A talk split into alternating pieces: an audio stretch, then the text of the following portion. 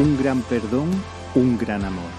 Mensaje de la palabra de Dios por el pastor Julián Esquina en la Iglesia Evangélica Bautista de Córdoba, España, 13 de septiembre de 2020.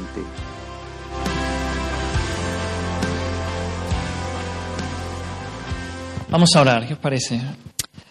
Señor, gracias un día más por, por este día, gracias por este momento, Señor, que podemos reunirnos como tu pueblo, Señor, como tu cuerpo, Señor, y queremos, venimos delante de tu palabra, Señor, rendido para que tú nos hables en esta mañana, para que tú sigas avanzando tu obra en nosotros, en tu pueblo, para que nos sigas santificando, Señor, nos sigas atrayendo, enamorando de ti, Señor, y queremos amarte y servirte y, y, dar nuestra vida, Señor, hacerlo todo para la gloria tuya, Señor. Oh Señor, bendice este tiempo. Espíritu Santo, muévete en medio nuestra. Muévete, Espíritu Santo. Habla, rompe cadenas, redarguye, anima, exhorta. Trae gozo, trae, trae tristeza que, que viene de ti, Señor, para salvación. Haz lo que tengas que hacer, Señor. Toma mi vida. Señor, queremos exaltarte una vez más. A ti sea la gloria, Señor. Amén. Amén. ¿Cómo está tu servicio al Señor? Pregúntate. ¿Cómo está tu ministrar al Señor, tu adoración al Señor? Del 1 al 10, ¿qué nota le pondrías tú? Ahí en tu día a día, tu casa, en tu familia, en el trabajo, en el lugar donde te mueves, incluso en medio nuestra, en medio de la iglesia, ¿cómo está tu ministración al Señor, tu servicio al Señor? Bien, pues en esta mañana me gustaría dar algunas claves para que evaluemos nuestro servicio cristiano. ¿Cómo está? ¿En qué punto?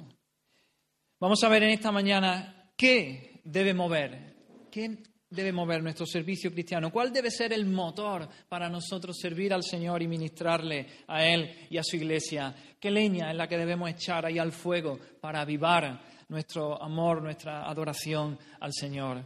Y para ello vamos a ir al Evangelio de Lucas, capítulo 7, si podéis abrir ahí vuestras Biblias. Lucas capítulo 7.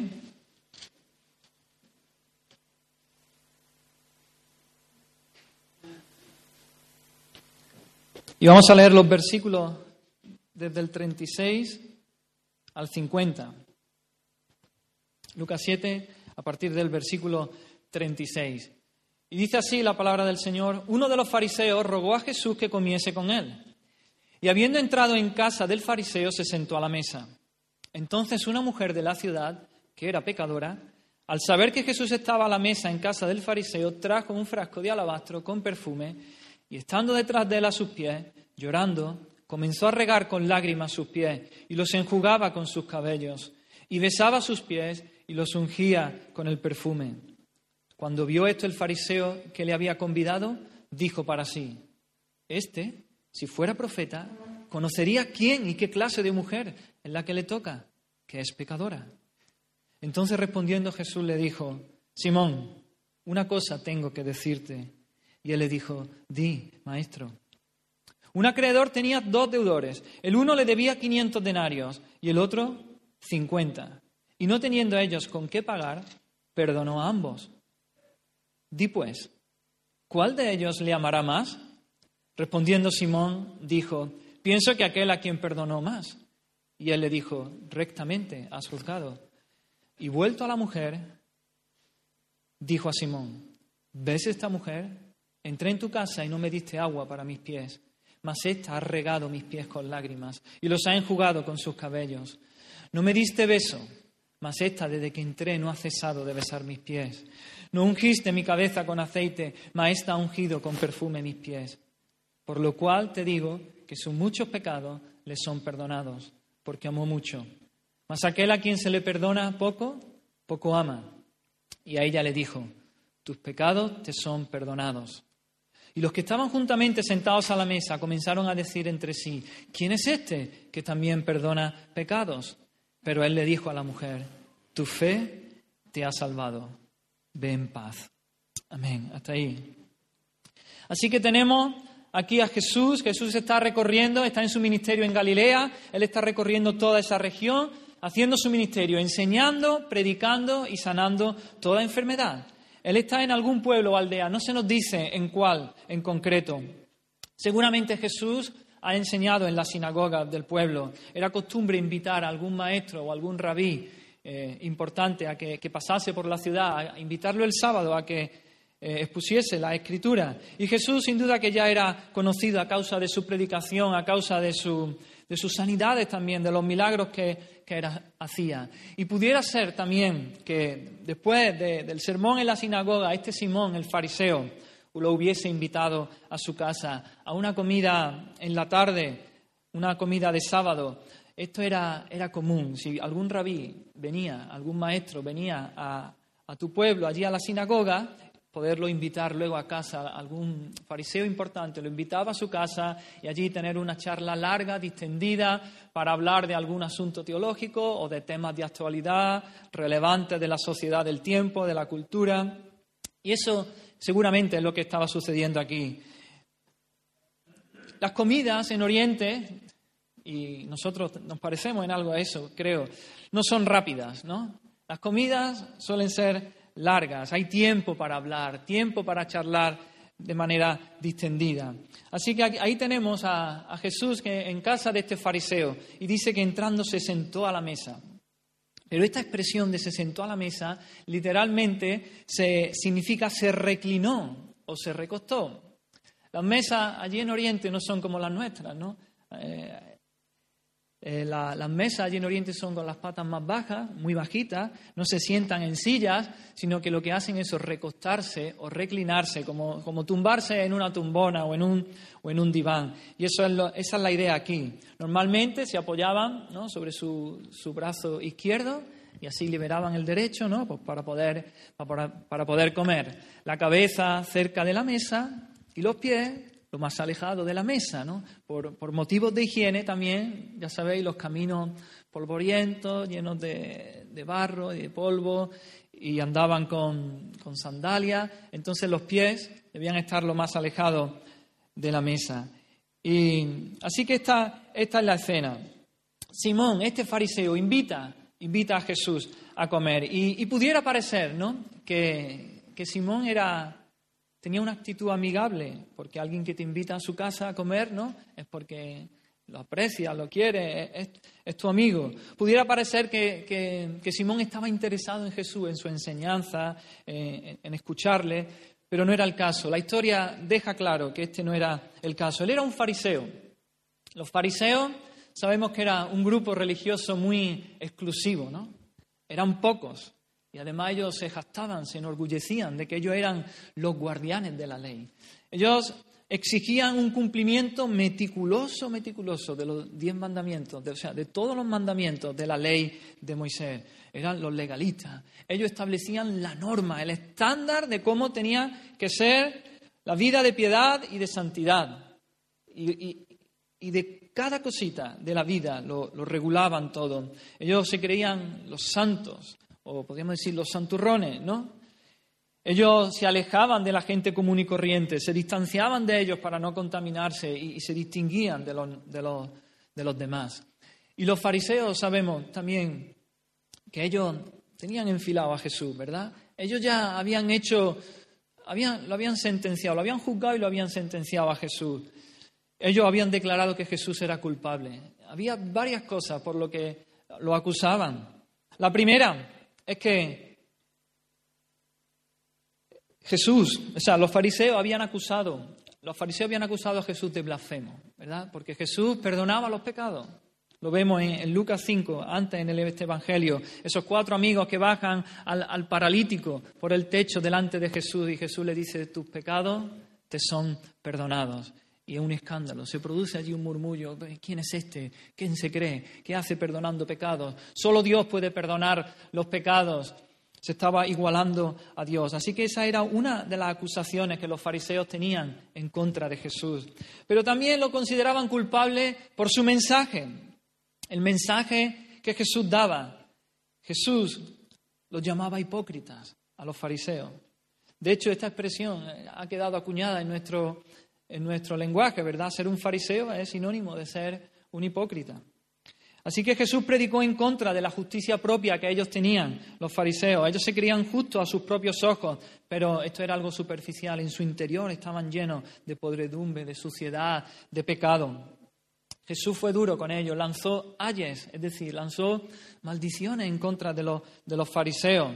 En Mateo 23 leemos algunas. Jesús les dijo, los fariseos dicen y no hacen.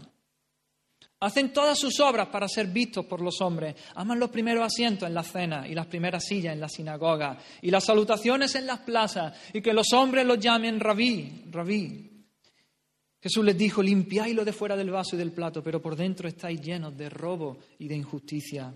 Jesús, Jesús los llamó hipócritas. Sois semejantes a sepulcros blanqueados que por fuera la verdad se muestran hermosos, pero por dentro están llenos de huesos de muertos y de toda inmundicia. Así también vosotros por fuera la verdad os mostráis justos a los hombres, pero por dentro estáis llenos de hipocresía y de iniquidad.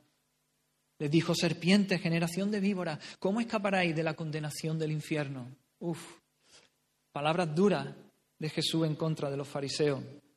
Jesús le advirtió de la ira venidera. Jesús le advirtió de que no, en ellos no había fruto de arrepentimiento. Los desenmascaró. De manera que lo, lo odiaban a Jesús, los fariseos. Así que hemos dicho, lo acusaban de blasfemo, lo acusaban de, su mensaje, porque era enfrentaba, lo confrontaba a los fariseos. Y en tercer lugar, Jesús se juntaba con los marginados de la sociedad. Jesús se juntaba con los recaudadores de impuestos, con las prostitutas, con los pecadores, con los leprosos, todos con los que un fariseo jamás tendría relación. Ellos eran los pecadores. Los fariseos decían que este, este, grupo de personas eran los pecadores. Ellos eran inmundos y por lo tanto el fariseo nunca tenía relación con ellos para no contaminarse ceremonialmente. Pero Jesús se llegaba a estas personas y entonces eso no lo podían tolerar ellos. El veredicto de los fariseos estaba claro y era culpable, culpable. Así que yo me imagino que este Simón lo invita a su casa a comer pero él lo que quiere es tener razones, seguir acumulando evidencia que acusen a Jesús. Simón no ama a Jesús. Simón no está interesado en su enseñanza. Lo que quiere es ponerlo a prueba, que Jesús diga algo o haga algo que se autoincrimine y que pueda acusarlo para terminar en su, en su ejecución. Simón no es amigo de Jesús. Así que, ¿qué hace? Lo invita a su casa, finge cierto agrado de amistad para poder acusarlo finalmente. Este es, eh, este es el escenario. Aquí tenemos a, a Simón, el fariseo, pero ahora, versículo 37, dice que entonces una mujer de la ciudad que era pecadora, al saber que Jesús está a la mesa en casa del fariseo, trajo un frasco de alabastro con perfume y estando detrás de a sus pies, llorando, comenzó a regar con lágrimas sus pies y los enjugaba con sus cabellos y besaba sus pies y los ungía con el perfume. Y aquí vemos cómo una mujer entra y, a nosotros quizás nos puede parecer también extraño, ¿no? Nosotros invitamos a alguien a casa a cenar o a comer y bueno, cerramos la puerta, ¿no? Queremos intimidad, queremos estar charlando, pero este no era el caso tampoco en Oriente en el, ámbito, en el contexto en el que estamos viendo esta historia. Era común. El fariseo invitaba al, rabí que pasaba por su pueblo, que había predicado en la, en la sinagoga, lo invita a casa. Y ese, eso se convierte en un evento social, se convierte en un entretenimiento local. Las puertas se abrían las puertas se abrían y la gente del pueblo, de la ciudad, podía entrar y permanecer alrededor, pegado a las paredes, allí viendo y escuchando la conversación, porque eran temas interesantes, temas teológicos, temas de actualidad, temas de interés, y la gente entraba en la habitación y escuchaba la conversación que había entre ellos. Tampoco era raro que, gente pobre entrara en, en estas habitaciones y pudiera recoger algo de comida, algo de las sobras de comida. Cuando finalizaba la cena, gente pobre que no tenía para comer, recoger algo de las sobras, incluso durante la comida, si algo se caía, gente de clase baja, estuvieran alrededor esperando a recibir algo de comida. Y dice el versículo 37, entonces, se podría traducir también como he aquí. Y esta palabra nos indica como algo sorprendente, algo raro, algo impactante está ocurriendo. Claro, no era raro que, esta mujer entrara en, esa habitación, ya hemos dicho, era algo normal que, que la habitación se llenara. No era raro que alguien pobre entrara, tampoco. ¿Qué era lo sorprendente entonces? ¿Qué era lo raro? Y nos dice, lo sorprendente es que esta mujer era conocida por la gente del pueblo y que era pecadora. Esa es la clave, que una mujer pecadora entrara, entrara ahí. Lo más probable es que esta mujer fuera, fuera prostituta. Todo el mundo la conocía, ofrecía sus servicios allí en el pueblo. Y este término pecador, como, hemos dicho antes, tenía una, notación, una, una connotación despectiva. Se decía con desdén. Los pecadores eran eso, los recaudadores de impuestos, los ladrones, los borrachos, las prostitutas, eso, a eso se está refiriendo. Y en femenino, pecadora, tenía una fuerte connotación a eso, a, a prostituta, una mujer ramera. Entonces esta mujer, me imagino, seguro que había escuchado de Jesús. Ella había escuchado que él estaba en la ciudad, él estaba en el pueblo. Seguramente sabía que había estado en la sinagoga y exponiendo allí la escritura, dando el sermón. Seguramente también sabía que, que Simón lo había invitado a su casa, que las puertas se abrirían, que la gente podría entrar allí a, escuchar la conversación. Así que ella trama un plan y ella entra allí, se presenta en esa habitación con un frasco de alabastro con perfume. El perfume era algo normal que usasen las mujeres, usaban, era algo normal que, las mujeres usaran, pero para una prostituta era algo imprescindible. ¿no? Formaba parte de su, de, su, de, los utensilios de su arte, ¿no? Para seducir, para seducir a los hombres, el perfume. Normalmente era un pequeño frasco que se colgaba con un cordón de, cuero al cuello y se usaba, tenía una función como nuestros desodorantes en la actualidad. Pero el aceite, el, perdón, el, el perfume del que aquí nos habla no era un perfume barato, no era aceite barato con algo de olor, lo que era lo que usaba la mayoría de las personas, la mayoría de las mujeres, sino que era un perfume caro, un perfume muy costoso. ¿Por qué sabemos esto? ¿Por qué decimos esto? porque el recipiente que lo incluía no era algo normal y común. Nos dice que era un frasco de alabastro. ¿no? El alabastro es como una especie de, mármol muy fino, muy costoso. Normalmente se extraía y se tallaba en Egipto y se llenaba. Así que el perfume que tú echabas en ese frasco, que ya en sí era algo delicado, algo costoso, caro, el perfume que tú echabas allí no era del barato, era un perfume caro. Y, estos frascos de alabastro normalmente tenían un, cuello muy fino y al final terminaba en una pequeña bola o esfera que una vez echado el perfume se sellaba para que el, perfume no se, no se fuese, no se evaporase. Así que para poder verter el perfume era necesario romper ese, esa bolita, esa esfera que había en la parte superior que estaba sellada, romperlo y ya poder verter y poder acceder al perfume. Y este era el tipo de perfume que tenía esta mujer. Era un perfume caro. ¿Por qué? La, mayoría de, las prostitutas ganaban mucho dinero. Ellas tenían suficiente dinero para poder comprar este, estos, estos frascos, este frasco de alabastro tan costoso y este perfume también tan costoso. Así que ella tiene un plan, hemos dicho, ¿no? Ella tiene un plan, ella quiere entrar en esa sala, quiere encontrarse con Jesús y quiere, seguramente, con ese frasco de alabastro, con perfume, ungir la cabeza de Jesús.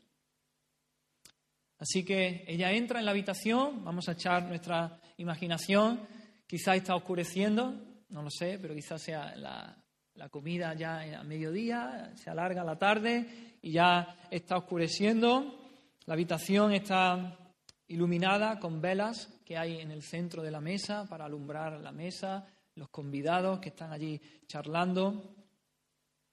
Y las puertas están abiertas, la gente del, pueblo ha entrado, se ha colocado en, las paredes, pegado a las paredes, en la, penumbra. Ahí no, hay, ahí no hay tanta luz. Entonces ella entra, localiza dónde está Jesús y allá que va, va a donde está Jesús. Y versículo 38 dice, y estando detrás de él a sus pies. por la posición que hemos dicho, ¿no? Eh, apoyado en el codo izquierdo, en el brazo izquierdo, pegado a la mesa para poder comer con, el, con, la mano derecha, los pies alejados de la mesa, los pies estarían pegando hacia, hacia la pared.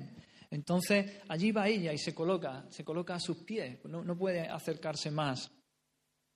Y allí ella cavilando, ¿cuándo voy a poder ungir la cabeza de Jesús? Porque le quedaba distante. Ella tenía su plan, su objetivo era ese, ungir la cabeza de Jesús. Y mientras está allí, ella comienza a llorar, comienza a llorar. Sus lágrimas empiezan a brotar. Quizás sean lágrimas de arrepentimiento por su pecado, por su vida desordenada de pecado. Quizá está sobrecogida por su pecado. Quizá ella se siente redarguida, confrontada por por su pasado pecador. Pero quizá me inclino más a pesar esto, sus lágrimas son de gratitud al Señor, de agradecimiento por el perdón de pecados. Ella siente el amor de Dios, siente que, aunque era indigna y pecadora, pero que en Jesús ella ha hallado ya el perdón y llora de gratitud, y llora, y llora, y llora de amor por el Señor, de gratitud porque ha perdonado todos sus pecados y, se da cuenta de que sus lágrimas están cayendo sobre los pies de Jesús. Sus lágrimas están mojando los pies, sus pies están sucios, están llenos del polvo del camino. Y entonces ahora ya, de manera consciente, a cosa hecha, empieza a dejar caer sus lágrimas sobre los pies de Jesús para limpiarlos. Dice, sigue diciendo nuestro texto, dice, llorando comenzó a regar con lágrimas sus pies. A regar. No eran cuatro lágrimas, eran muchas lágrimas. Era un llorar abundante. Literalmente la expresión significa hizo llover lágrimas sobre sus pies.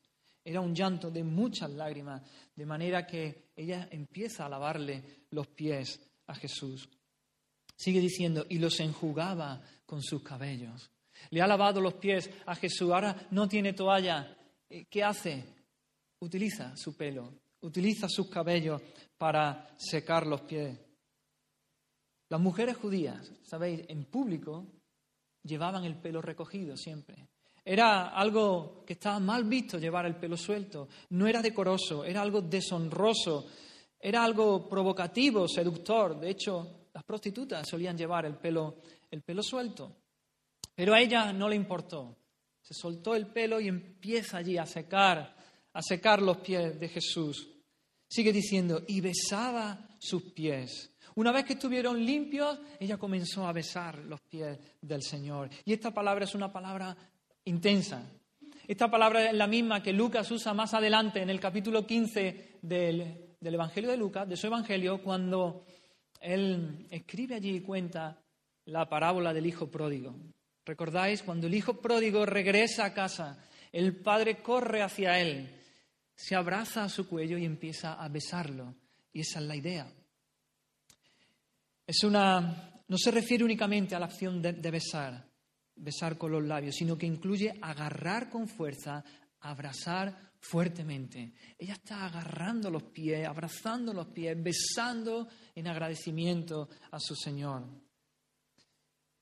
¿Cuál será la reacción de todas las personas que están ahí? No sabemos. Quizá puede ser que aún no se hayan dado cuenta de lo que está pasando allí en detrás de en la penumbra, ¿no? En los pies de Jesús. O puede que sí, si el llanto de la mujer era un poco si, el llanto era silencioso, pues quizá no se habrían dado cuenta, ¿no? Si el llanto era un poco más escandaloso, pues seguro que, que ya se habían dado cuenta. No sabemos, pero pero ella sigue con su plan. Ella quiere ungir la cabeza con ese perfume que ha traído, pero en su, en su emoción, en su ya no puede esperar más, no puede aguantar más. ¿Y qué hace? Así que, ¿qué hace?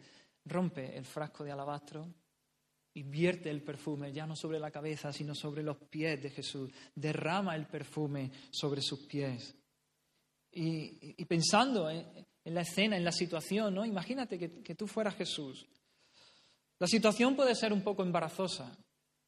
Pensad por un momento. Una, una conocida prostituta del pueblo entra, se coloca a los pies de Jesús, empieza a llorar, le lava los pies, abraza los pies, lo besa. con el pelo suelto, que se lo ha secado, eh, le, vierte el perfume, podría ser una situación embarazosa, podría ser una escena eh, como que, que fuese una infracción grave al decoro. Puedo pensar que la gente allí, si lo está viendo, estaría diciendo, ¿cómo? ¿A qué viene esta confianza? ¿A qué viene esta familiaridad de Jesús con, una prostituta? Supongo que se conocerán. Tienen que conocerse, es evidente, porque esta familiaridad que deje que te limpie los pies, te suelta el pelo, le seca, le vierte el perfume. ¿Cómo puede ser que Jesús tenga alguna relación con esta pecadora, con esta prostituta?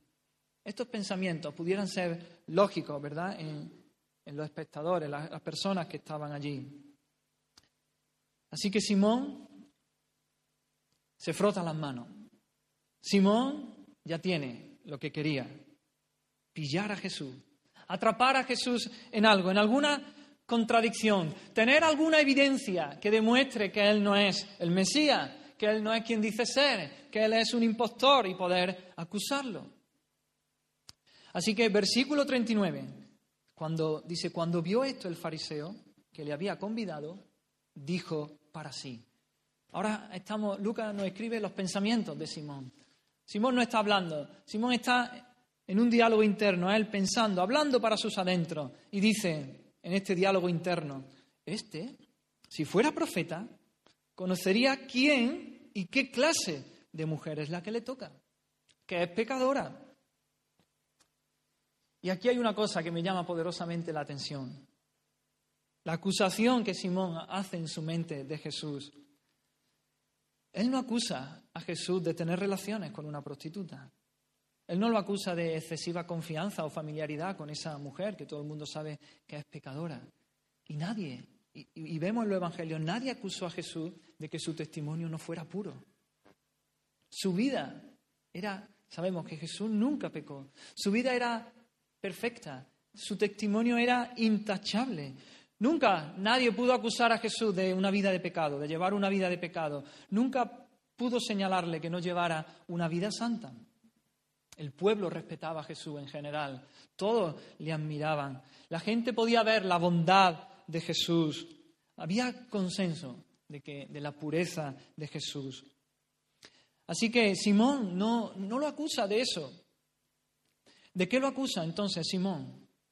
Simón dice, este hombre no sabe quién es esta mujer, ni qué clase de mujer es, ella. Simón no lo acusa de tener algo que ver con esta mujer. El testimonio de Jesús hasta ese punto era irreprochable, ni su mismo enemigo se atreven a acusarlo. Así que Jesús, perdón, Simón, Simón acusa a Jesús de qué? De ignorancia. Dice, Jesús no sabe, no se entera, no sabe quién es esta mujer y qué clase de tipo es, pero no lo acusa de maldad, no lo acusa de, inmoralidad, de, haber tenido relaciones con esa mujer. Así que el razonamiento de Simón es el siguiente, dice, Jesús no sabe quién es esta mujer, qué clase de mujer es. Y esto prueba, esto es una demostración de que él no es un profeta, porque si él fuera profeta, él sabría que esta mujer es pecadora. Esa fue su acusación. Se supone que los profetas que vienen de Dios vienen a decirnos cosas que no sabemos. Y si éste ni siquiera sabe lo que aquí todos sabemos, ¿cómo nos va a decir las cosas de Dios? No, Él no es un profeta, Él no es un rabí, Él no es un maestro, Él no es el Mesías, Él tiene esos argumentos en su cabeza. Él si fuera el Mesías, Él tendría discernimiento. Él sabría qué clase de mujer es. Un profeta de Dios tiene sabiduría divina, sabiduría de Dios. Así que queda demostrado que él no puede ser el, Mesías. Simón está buscando argumentos, encontrando argumentos para su teoría, para ratificar su teoría.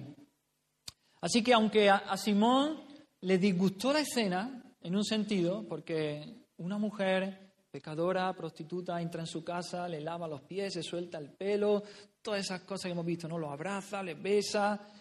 La escena no era agradable para él, le disgustó, pero en real, en el fondo, le gustó. Fue un disgusto con regusto. porque él estaba encontrando pruebas y razones para acusar a Jesús. Ahora llegamos al versículo 40. Ahora es el turno de Jesús. Ahora le toca hablar a Jesús. Y dice, versículo 40, entonces, respondiendo Jesús, le dijo. Y, y aquí, ¿cómo? Jesús responde, dice respondiendo Jesús, pero si Simón no le ha hecho ninguna pregunta, ¿no? Simón está pensando, Simón está cavilando en su pensamiento, en, un, en una conversación íntima, propia, en su mente, en un soliloquio. Simón no le ha preguntado nada, pero Jesús dice entonces respondiendo, porque Jesús conoce lo que Simón está pensando. Jesús conoce lo que hay en la mente de Simón. Y fijaros qué, ironía, ¿no? Simón concluyó que Jesús no era un profeta, que no era el Mesías, porque no conocía quién era esa mujer ni qué tipo de mujer. Sin embargo, Jesús le demuestra a Simón que Él es el profeta de Dios, que Él es el Mesías, porque él conoce lo que Simón está pensando en su mente. Así que él sabe, claro que sí, sabe quién es esa mujer, él sabe qué tipo de mujer es ella, sabe lo que piensa la mujer, sabe lo que piensa Simón, sabe lo que piensan todos, porque él es Dios, él es el Mesías. Y Jesús le dice, Simón, una cosa tengo que decirte, ¿no? Interrumpe ese soliloquio que tiene Simón consigo mismo. Simón le dice, di maestro, Versículo 41, Jesús le dice, un acreedor tenía. Aquí Jesús le cuenta una historia, algo muy común en Jesús. Le cuenta una parábola. Le cuenta una historia en la que hace una, una analogía que ilustra perfectamente lo que está ocurriendo delante de sus ojos. Él ilustra la escena de lo que está sucediendo en ese momento. Versículos 41 y 42. Un acreedor tenía dos deudores. El uno le debía 500 denarios y el otro 50. Y no teniendo a ellos con qué pagar, perdonó a ambos. Punto y final. Historia sencilla, simple. Un prestamista, dos deudores.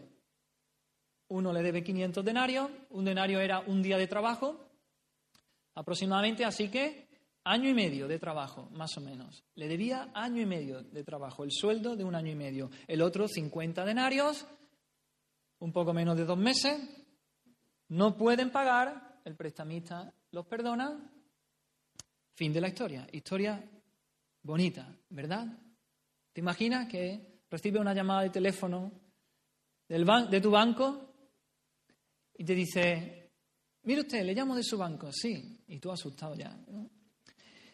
Vemos que, que no ha podido pagar la hipoteca, lleva varios meses en que no ha pagado la hipoteca nos damos cuenta de que usted no tiene dinero, no puede, no puede pagarla. Pero tranquilo, tranquilo, no pasa nada, no se preocupe. La hipoteca está pagada. No tiene que pagarla. Olvídese, ya está pagada, se la perdonamos. ¿Te imaginas? Estas cosas no suceden en, la, en la vida real, ahí.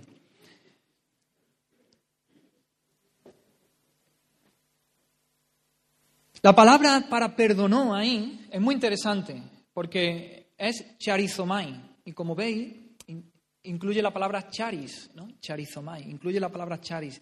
Esa palabra es gracia, lo conocemos como gracia. Gracia era un término comercial que se usaba entre los comerciantes cuando una deuda era cancelada, era perdonada. Yo te perdono la deuda, se cancela ya, eso era gracia.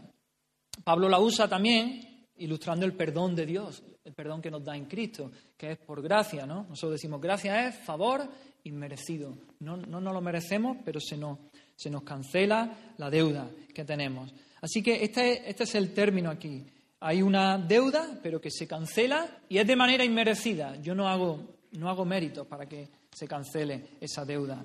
Así que Jesús ha contado esta historia y le hace una pregunta a Simón. Versículo 42. Le pregunta, Simón, di pues, ¿cuál de ellos le amará más? Dime, Simón, ¿quién va a tener mayor amor por el prestamista? ¿Quién amará más al perdonador? La pregunta parece de niño chico, ¿verdad? La pregunta es, sencilla, es obvia. Versículo 43, respondiendo Simón, dijo, pienso que aquel a quien perdonó más.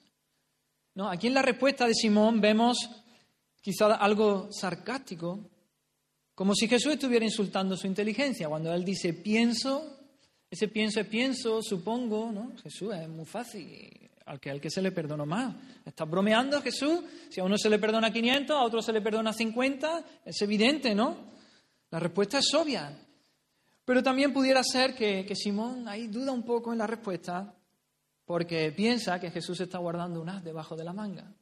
Piensa que, que Jesús está llevándolo a donde quiere y que le va a dar un giro a la historia y lo va a pillar. Entonces, la respuesta es dubitativa. Dice, pienso que a quién que se le perdonó más. Versículo 43, Jesús le dice, rectamente has juzgado. Claro que sí, esa es la respuesta correcta. Al que más se le perdona, ama más. Así de simple, así de sencillo.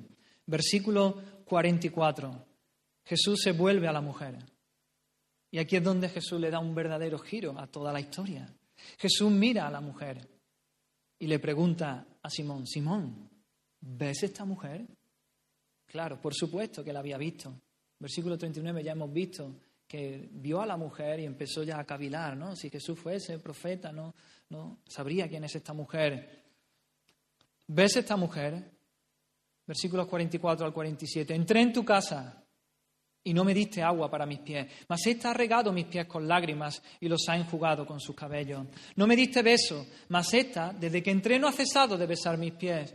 No ungiste mi cabeza con aceite, mas ésta ha ungido con perfume mis pies. Por lo cual te digo que sus muchos pecados le son perdonados, porque amó mucho. Mas aquel a quien se le perdona poco, poco ama. Y, versículo 48, ahora Jesús hace esa declaración tan importante. Y a ella le dijo, todo esto se lo estaba diciendo a Simón, ahora le dice a la mujer, tus pecados te son perdonados. Tus pecados te son perdonados. Aquí eh, en nuestra traducción el, el verbo está en presente, pero en el original el griego el tiempo es perfecto, es decir, pasado. Traducción literal sería tus pecados han sido perdonados. Tus pecados ya han sido perdonados. El perdón de los pecados de esta mujer era algo que había ocurrido ya antes, que había sucedido antes. Ella ya había sido perdonada. Esto implica necesariamente que la mujer ya anteriormente se habría encontrado con Jesús, ya habría creído en Él y había sido perdonada. No sabemos si el día anterior, la semana anterior, pero ella seguramente había escuchado la enseñanza de Jesús, había oído y había obtenido ese perdón de pecados. Y lo que está sucediendo ahora es que ella está expresando la gratitud, el amor que hay en ella por haber recibido el perdón de pecados. Ella se había encontrado con Jesús, ella había sido redimida, perdonada, la culpa se había ido. ¿Te imaginas la culpa de esa mujer ahí pesando sobre su corazón? La culpa se había ido, la vergüenza se había ido. Ahora ella es diferente. Ahora siente un anhelo grande por las cosas santas, su corazón se interesa por lo justo, por la justicia, rebosa de gratitud hacia Dios, hacia el Señor, rebosa de amor por Él, por aquel que lo había perdonado. Tanto es así que no pudo contenerse. Entró allí, se colocó al lado de Jesús y no pudo contenerse. Empezó a llorar, empezó a lavar los pies, a secarlos, a besarlos, todo lo que sabemos. Su vida es transformada. Su vida ha sido transformada por el perdón de Dios. Y no podemos explicar el comportamiento de esta mujer de otra manera. Hay gratitud hacia el Señor, hay amor hacia, hacia Cristo y lo expresa de esa manera. Toda la esclavitud de su pecado se ha ido, toda la profundidad de la culpa se ha ido. Ahora ella sirve al Señor, ama al Señor, le adora, vive para Él, hace buenas, una buena obra para Cristo. Versículo 49. Ahora todos los que están sentados a la mesa empiezan a murmurar, empiezan a murmurar. Otra vez, la misma historia. ¿Cómo puede este hombre perdonar pecados? Solo perdona pecados Dios. Entonces ellos podrían haber llegado a la conjetura, si este perdona pecados, Él es Dios, Él es el Mesías enviado por Dios. Pero no, una vez más los fariseos, una vez más incredulidad, incredulidad. Este hombre no puede perdonar pecado. Este hombre es un blasfemo, se está haciendo Dios, se está atribuyendo una identidad que, no es la suya, una vez más. Y aquí vemos lo terriblemente, eh, que lo, cuánto nos ciega la justicia propia, del cual los fariseos hacían alarde. Ellos se creían muy justos, muy buenos, muy santos, y estaban totalmente cegados a, la visión del Mesías. Él estaba perdonando pecados. Había evidencia, una, una mujer transformada, su vida transformada, su pecado había sido perdonado. Pero ellos, incredulidad, ceguera por su justicia propia. No podían creer en Él, no podían confiar en Él para salvación, no, no le entregaban su vida a Él. Ahora bien, ¿por qué? ¿Por qué los pecados de esta mujer habían sido perdonados? Leemos versículo 50. Dice, pero él dijo a la mujer, tu fe te ha salvado. ¿Por qué sus pecados habían sido perdonados? Respuesta, la fe, la fe. No la salvó el amor. Jesús no le dijo, el gran amor que han mostrado hacia mí te ha salvado. No. Le dijo, tu fe, tu fe te ha salvado. Fue la fe la que la salvó y eso produjo un gran amor por haber sido salvada. Porque por gracia soy salvo, por medio de la fe. Y esto no es de vosotros, pues es don de Dios, no por obras, para que nadie se gloríe. Si ella, si ella hubiera sido salva por amar mucho, esto sería salvación por obras. Ella tendría de qué gloriarse. Había amado mucho, y se había ganado su salvación. Pero no es así. No es así. Es por la fe. Es por la fe para que nadie tenga de qué gloriarse, como dice ahí en Efesios 2. Ahora bien, fe. ¿Pero fe en qué? ¿Fe en quién? ¿Dónde pongo la fe? ¿En qué lugar? ¿Sobre qué pongo la fe? Bien, la respuesta es en Cristo.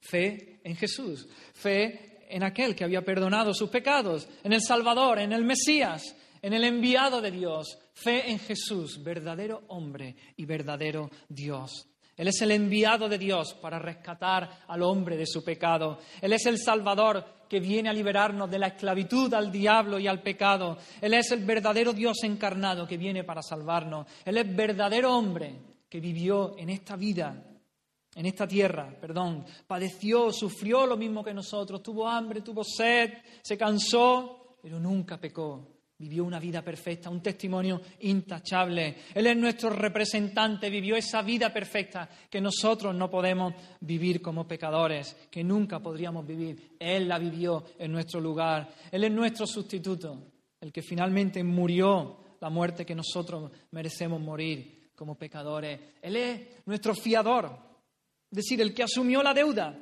que nosotros teníamos con Dios. Él la asumió, la hizo suya y la pagó. Él es nuestro redentor, el que pagó el rescate para que fuéramos libres de la esclavitud al pecado. Así que fe y fe en Cristo. Fe en su persona. ¿En quién es Él? Fe en su obra, tanto en su vida como en su muerte y en su resurrección. Eso es lo que obtiene el perdón de pecados, eso es lo que nos salva. Eso es lo que había hecho esa mujer, poner su fe en Jesús y obtuvo el perdón de pecados. Pero ahí tenemos a Simón, por el contrario, él se creía muy justo. Él había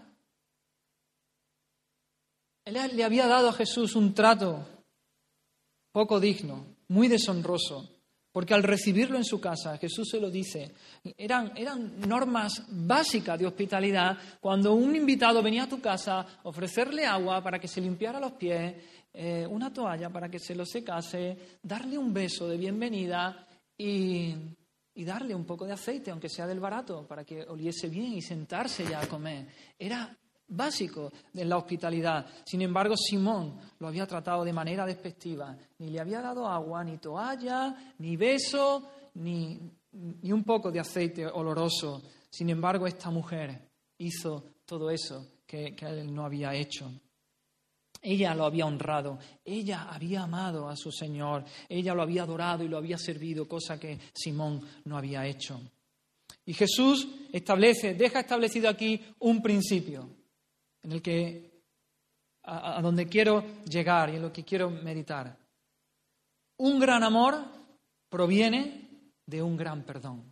Este es el principio que por medio de la parábola él deja establecido. Un gran amor proviene, brota, surge de un gran perdón. Eso es lo que Jesús le quiere enseñar a Simón. Jesús le está diciendo, mira Simón, tú mismo lo has dejado claro. Tú mismo has establecido el principio. Cuanto más se perdona, más se ama. Y eso es lo que estamos viendo aquí. Simón, tú ves a esta mujer, eso es lo que estamos viendo. Estamos viendo un gran amor. ¿Por qué? Porque ha habido un gran perdón. Simón acaba de ver el amor como nunca antes lo ha, lo ha visto. ¿Qué le ha ocurrido a alguien que ama de esa manera? ¿Qué le ha pasado a esa mujer para, que, para esa muestra de agradecimiento? Lo que acaba de hacer esa mujer es algo exagerado.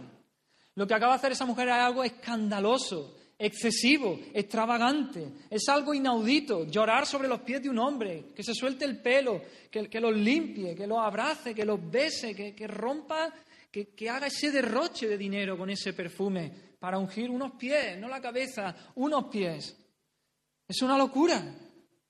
¿Por qué ama tanto esta mujer? ¿Qué lleva a esta mujer a amar de esa manera? La respuesta es simple, Simón, tú mismo lo has dicho, porque se le ha perdonado mucho, porque sus muchos pecados le han sido perdonados, por eso ama mucho, por eso ama mucho. Sin embargo, tú, Simón, tú te crees tan justo, tan santo, tan superior, te crees que no necesitas el perdón de tus pecados. Por eso me has dado el trato que me has dado, un trato frío, distante. Ella, está diciendo Simón, ella es esa deudora de 500 denarios, a, lo que mucho, a la que mucho se le ha perdonado. Pero es que tú, Simón, eres el mismo. Tú eres ese deudor de 500 denarios también, o de mil denarios, y necesitas el perdón, al igual que esta mujer.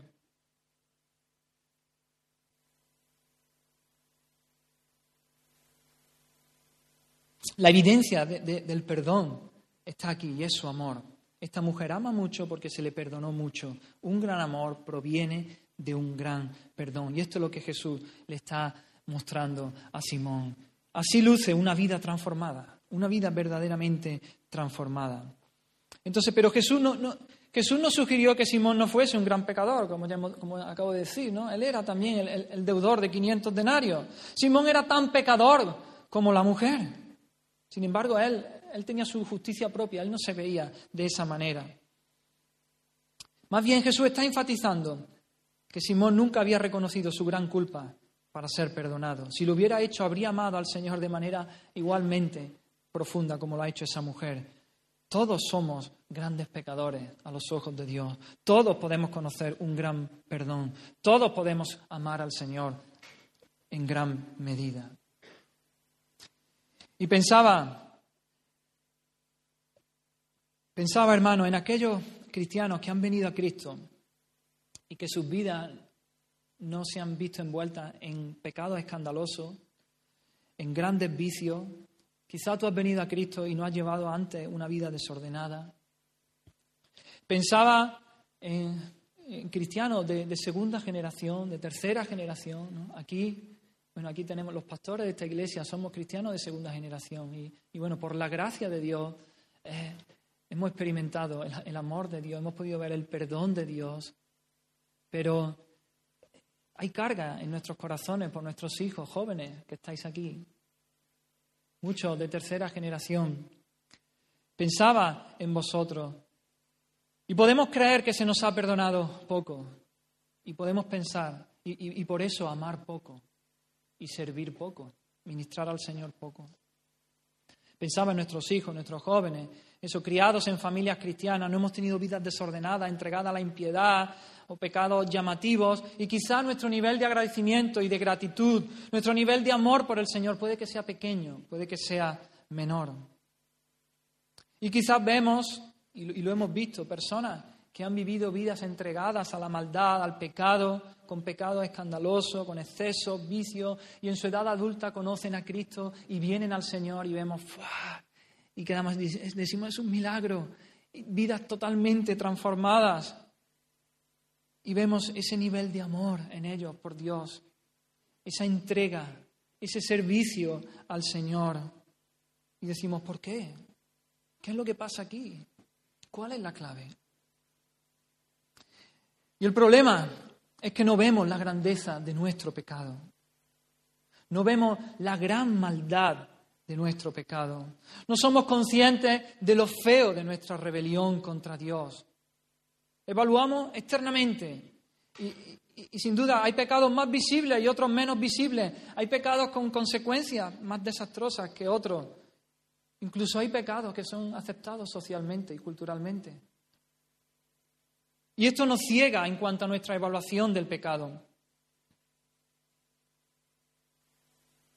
Incluso nos comparamos, tendemos a compararnos unos con otros.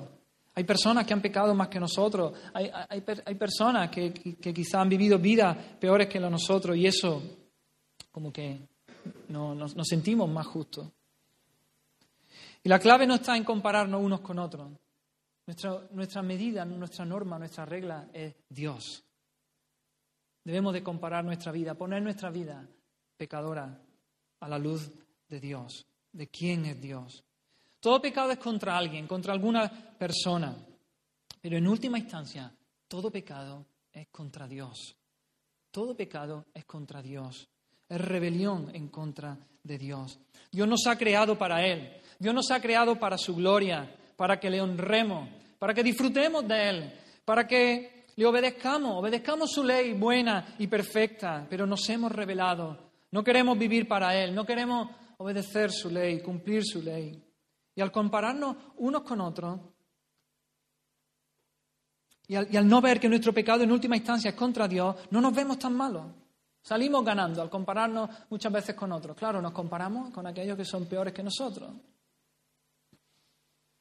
Siempre miramos a alguien que ha pecado más que nosotros y nos sentimos más justos que ellos. Pero ¿por qué no nos comparamos con Dios?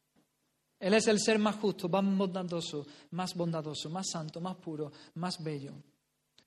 Si hacemos esto, si ponemos nuestra vida al lado de la de Dios, sin duda que saldremos, no saldremos bien parados. Veremos nuestra gran maldad, veremos la fealdad de nuestro pecado, veremos lo horrible que es nuestro pecado a los ojos de Dios. Así que tenemos una gran necesidad, hermanos, de ver a Dios.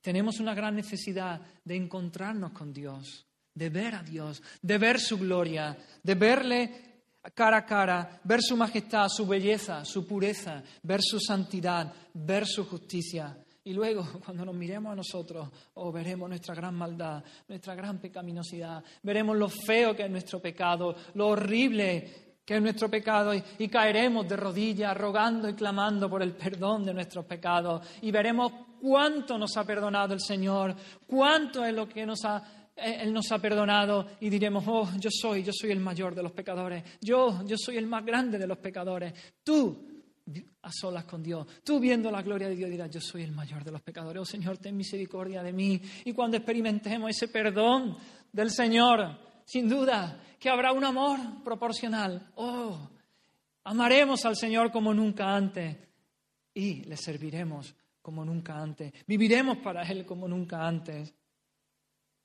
Gedeón vio al ángel de Jehová, es decir, al Cristo preencarnado. Él vio al ángel de Jehová y dice que se llenó de temor y dijo, ay que soy muerto porque he visto al ángel de Jehová. Esta es la reacción. Oh, he visto a Dios. Y me veo yo, oh, soy muerto, estoy frito, soy pecador, esto es lo que necesitamos, hermano, encontrarnos con, el, con Dios, con el Dios santo, justo, puro. Pedro, hay muchos ejemplos de esto en la Escritura. Pedro, cuando, se produjo la pesca milagrosa, toda la noche pescando, no habían pescado nada, Jesús le dice, no, echa, echa ya lado las redes. Va Pedro, la echa y se llena. Y dice la Escritura que Pedro cayó de rodillas ante Jesús diciendo, apártate de mí porque soy hombre pecador. Él vio la gloria de, Jesús allí, en ese milagro, en esa pesca milagrosa. Vio la gloria de Dios y, y dijo, no, apártate de mí, yo soy muy pecador, yo soy muy pecador. Eso es lo que necesitamos en nuestra vida. Y no solo una vez, eso necesitamos cada día de nuestra vida.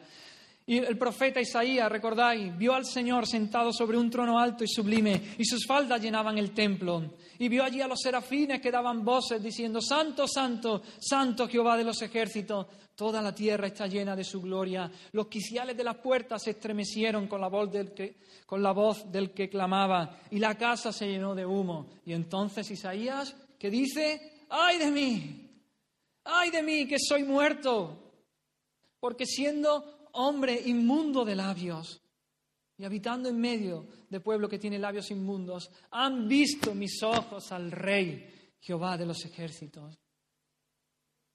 Todos somos unos grandes deudores a los ojos de Dios. Todos somos ese deudor de 500 denarios al que se le perdona mucho. Necesitamos que, que el Señor abra nuestros ojos a su gloria, a su majestad, a su santidad y asimismo abra nuestros ojos a nuestro pecado, a nuestra bajeza, a nuestra rebelión y podamos ver cuánto nos ha perdonado el Señor. El pecado va en función también de contra quién se peca. Y hemos pecado contra el ser más bello, más hermoso, más bueno, más bondadoso que hay. Y ese pecado es horrible.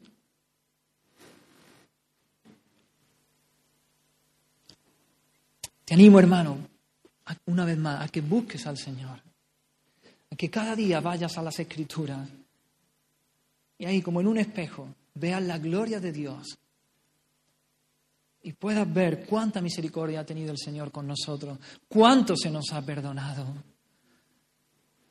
¿Quieres amar más al Señor? ¿Quieres crecer en tu amor por el Señor? Mira a Dios, míralo en su gloria, en su santidad. Ve cuánto te ha perdonado el Señor y crecerá tu amor por el Señor y crecerá tu servicio al Señor, tu ministración al Señor. ¿Hay apatía en tu vida? ¿No tienes ganas de servir al Señor, de, trabajar para Él? Oh, mira al Señor, mira al Señor, su gloria, su bondad, su majestad, su belleza, y enamórate de Él. Y por último, Jesús le dice a esta mujer, dice, tu fe te ha salvado, y le dice, ve en paz, ve en paz. Literalmente, ve a la paz, ve a ese, a ese shalom de Dios y vive allí para siempre. El que ha sido perdonado tiene paz, paz ya no tiene ese rum rum en su interior que no lo deja. Hay paz. Justificados por la fe, por la fe. Justificados por la fe. Tenemos paz para con Dios por medio de nuestro Señor Jesucristo. Ahora disfrutamos de esa paz. Antes éramos enemigos de Dios. La ira de Dios estaba sobre nosotros, pendía sobre nuestras cabezas, pero ahora hay paz por medio de Jesucristo, porque Él murió en la cruz allí cargó con nuestros pecados si por la fe nos acercamos a Él. Esta paz, y esta paz es la posición correcta, hermanos. Esta paz es la posición correcta desde la cual podemos hacer buenas obras, desde la cual podemos servir a Dios con la actitud correcta. Porque vamos a servir a Dios en gratitud, por amor. No vamos a servirle para ganarme la salvación. No voy a servirle porque así el Señor a ver si que soy un desastre, que soy un pecador, a ver si me salva. No, acude a Cristo sin nada. Recibe, ve a Dios, míralo, recibe el perdón de pecados ahí y, brotará un amor y un servicio hacia Él. Esa es la posición correcta. Desde esa paz con Dios podemos servir al Señor en gratitud por la salvación que Él nos ha dado y por el perdón de los pecados. Amén. Vamos a orar, hermanos. Oh Señor, permítenos ver tu gloria, Señor. Oh Señor, oramos, queremos, Señor, que cada día, Señor, cuando acudimos a tu presencia, oh, tú te reveles a nuestra vida, Señor. Queremos gustarte, saborearte, experimentarte, Señor, ver, verte en tu trono ver tu gloria y tu majestad. Señor, poder entender cuánto tú nos has perdonado, Señor. Poder entender la, magnitud de nuestro pecado, la fealdad de nuestro pecado, Señor, y, y podamos crecer en amor por ti, Señor. Perdónanos, Señor, por las veces que, que ha habido apatía en nuestro, en nuestro corazón, en nuestra vida, Señor. Y hemos hecho la obra tuya, Señor, sin, sin ese amor que fluye de, tu perdón, Señor. Queremos verte, Señor, y amarte y servirte, Señor, de la manera que tú te mereces, Señor. Queremos crecer en nuestro amor por ti. Señor, líbranos de la justicia propia, Señor. Líbranos de eso, Señor. Líbranos de compararnos unos con otros, Señor. Danos entendimiento de cuánto tú nos has perdonado, Señor. Amén. Queremos servirte, Señor. Hasta el día que, que tú nos lleves, Señor, o, tú regreses a por nosotros, Señor. En el nombre de Jesús oramos, Señor. Amén. Fija tus ojos en Cristo, tan lleno de gracia y amor. Y lo terrenal